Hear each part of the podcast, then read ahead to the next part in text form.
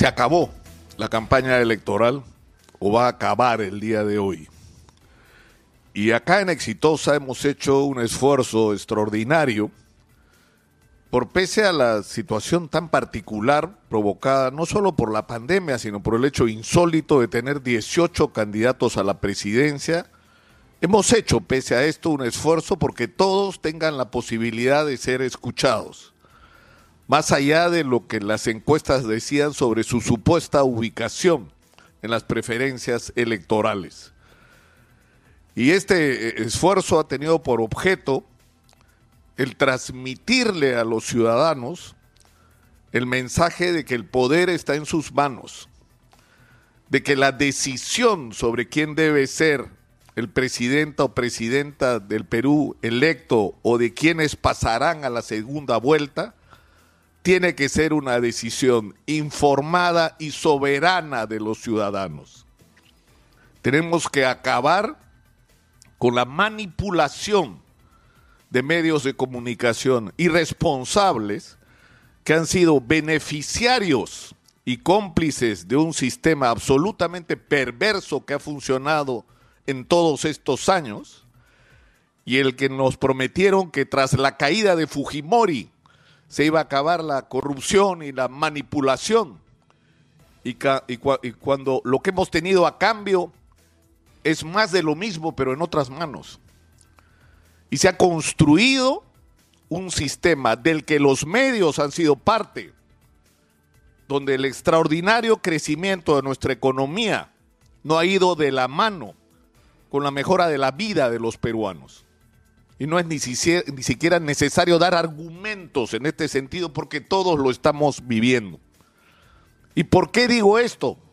Porque no ha sido agenda para los medios de comunicación en el Perú la vida y los problemas de los peruanos, porque todo estaba muy bien, como dice la publicidad. Todo no estaba muy bien. Y los medios de comunicación, controlados mayoritariamente por un grupo, que es el Grupo del Comercio, nos han vendido durante todos estos años un mensaje artificioso y falso de lo que era la, real, la realidad de la vida de los peruanos. Y estamos enfrentados hoy a una elección como estuvimos enfrentados hace cinco años, y yo creo que es importante recordarlo, porque creo que no tengo que dar argumentos para demostrar que no tengo ninguna simpatía por la señora Keiko Fujimori, pero hace cinco años esos medios dijeron que la señora era narcotraficante para impedir que ganara una elección. Se impidió que votara la policía y las Fuerzas Armadas porque suponían que de este sector podía venir algún voto para esta señora. Y no tuvieron el menor despacho, es decir, el, menor eh, reparo en olvidarse de la denuncia a la semana siguiente. Es decir, de lo que se trataba es usar tu poder para influir en algún nivel en el electorado para decir algo que no pudieron probar solamente para impedir que un candidato o candidata ganara una elección. Hoy estamos enfrentados, guardando las distancias, a algo parecido, con los mensajes con respecto a los candidatos que vienen de la izquierda. Verónica Mendoza le dicen que es prácticamente la versión femenina de Nicolás Maduro, hablando de la dictadura de Maduro, sorprendentemente aquellos que admiran el boom económico chino y se olvidan que es el Partido Comunista Chino el que dirige ese país, que es un solo partido donde no se permite oposición. Y si fastidia mucho puedes terminar en el paredón, pero en fin, es un problema de ellos. Y por el otro lado, se dice, como ha dicho ayer Carlos Masombrío en Perú 21, que es parte del Grupo El Comercio, que el profesor Pedro Castillo es prácticamente un cómplice del terrorismo. Y eso no solamente es ignorancia, porque no es ignorante, pues Carlos Basombrío. No es ignorante, es un mentiroso. Porque no es pues un terrorista. O sea, el, último antecedente político del profesor Pedro Castillo es que estuvo en, en el partido de Alejandro Toledo cuando mucha gente que venía del pueblo creyó en él. Y no estoy diciendo esto para que la gente vote por el profesor Pedro Castillo, sino porque no hay derecho a que se utilicen los medios de comunicación de una manera miserable para pretender manipular al electorado, para tratar a la gente como si fueran borregos, como si fueran estúpidos a los que se puede engañar dando información falsa sistemáticamente a ver si algo queda. Yo creo que ya es hora de que esto se acabe.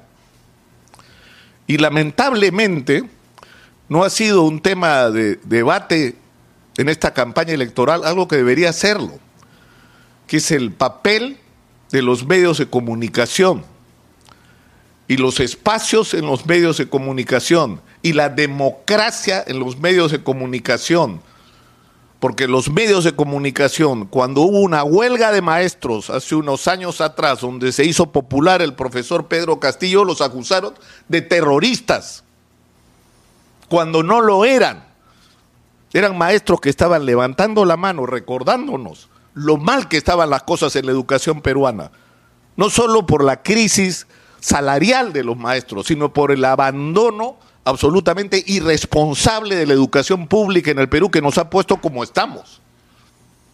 Terroristas le dijeron a los maestros, como les dijeron terroristas a los agricultores del tambo, y le han dicho terrorista a cada uno que ha salido a reclamar que las cosas sean distintas, que se respeten los derechos de la gente, que se cumplan los compromisos adquiridos con la gente, que construyamos un país donde la explotación de nuestros recursos beneficia a todos y no solamente a una pequeña minoría.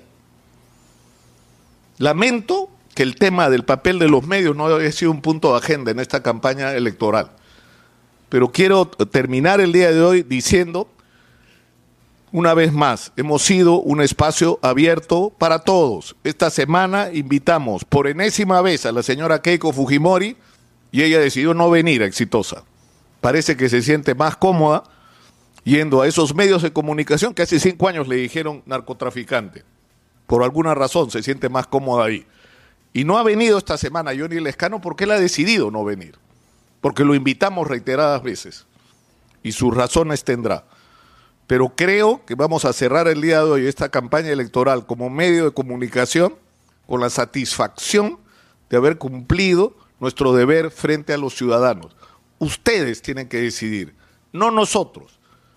Los periodistas, los dueños de los medios de comunicación, los reporteros, cada uno de nosotros puede tener sus puntos de vista, sus convicciones y hasta sus pasiones, pero eso no nos da el derecho a usar el papel que tenemos para influir sobre el electorado de una manera perversa y menos aún para influir mintiéndole al electorado sobre las cualidades o virtudes de alguno de los candidatos.